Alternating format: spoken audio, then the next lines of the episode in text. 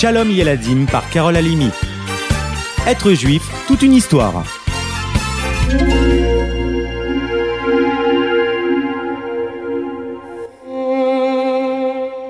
Connaissez-vous Rabbi Levi Yitzhak de Bertichev C'est en 1740 qu'il vient au monde, dans la maison de Reb Meir, le rabbin de Chakov en Galicie, et de sa femme, Secha Deborah, de la famille du célèbre Maharsha. Dès sa plus tendre enfance, on reconnaît en lui un Ilouï, un surdoué de la Torah. Ainsi, son père l'envoie étudier à Jaroslav, où chacun apprécie sa capacité extraordinaire à comprendre les textes sacrés les plus difficiles. C'est avec Perla, la fille de Reb Israël Peretz, connue pour sa générosité, que Lévi Yitzhak se marie et parcourra la Russie avant de s'installer plus tard à Bertichev, la ville dont il sera l'illustre rave jusqu'à la fin de sa vie. C'est cependant à Meserich qu'il connut son maître, le Maguide, successeur du Baal Shem Tov. Il restera son chassid tout au long de sa vie. Son amour du peuple juif fut sans limite, au point que jusqu'aujourd'hui, on le surnomme le défenseur d'Israël.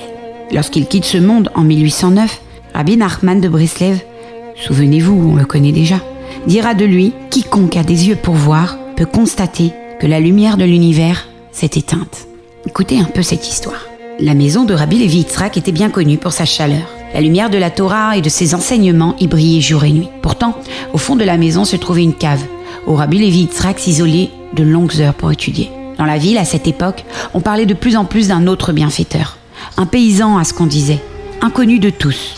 Chaque fois que quelqu'un de la ville se trouvait dans le besoin, il était là, comme par miracle. Une nuit, Rava, la femme de Yosef, bien connue au village, tomba très malade. Yosef, nous n'avons ni eau ni médicaments. Je n'en peux plus.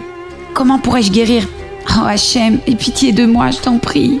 C'est alors qu'on frappa à la porte.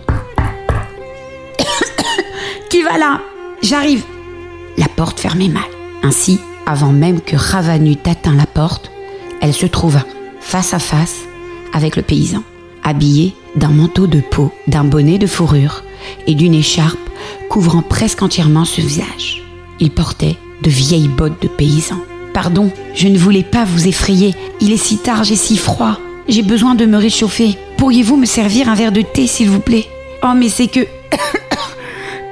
Excusez-moi, mais... Rava n'osait pas dire qu'elle n'avait ni thé ni eau chaude. Sans même lui laisser le temps de répondre, d'ailleurs. L'homme déposa sur la table une boîte de thé, du sucre. Il se dirigea vers le poêle, il fit chauffer de l'eau. Il prépara une tasse de thé qu'il offrit à Rava. Elle but doucement quelques gorgées, se réchauffa, puis se tourna pour remercier son bienfaiteur. Mais il avait disparu. Monsieur, monsieur Qui est-il? Où est-il passé? Épuisé, incapable de comprendre, Rava partit dormir. Au matin, elle tenta d'expliquer à son mari ce qui lui était arrivé.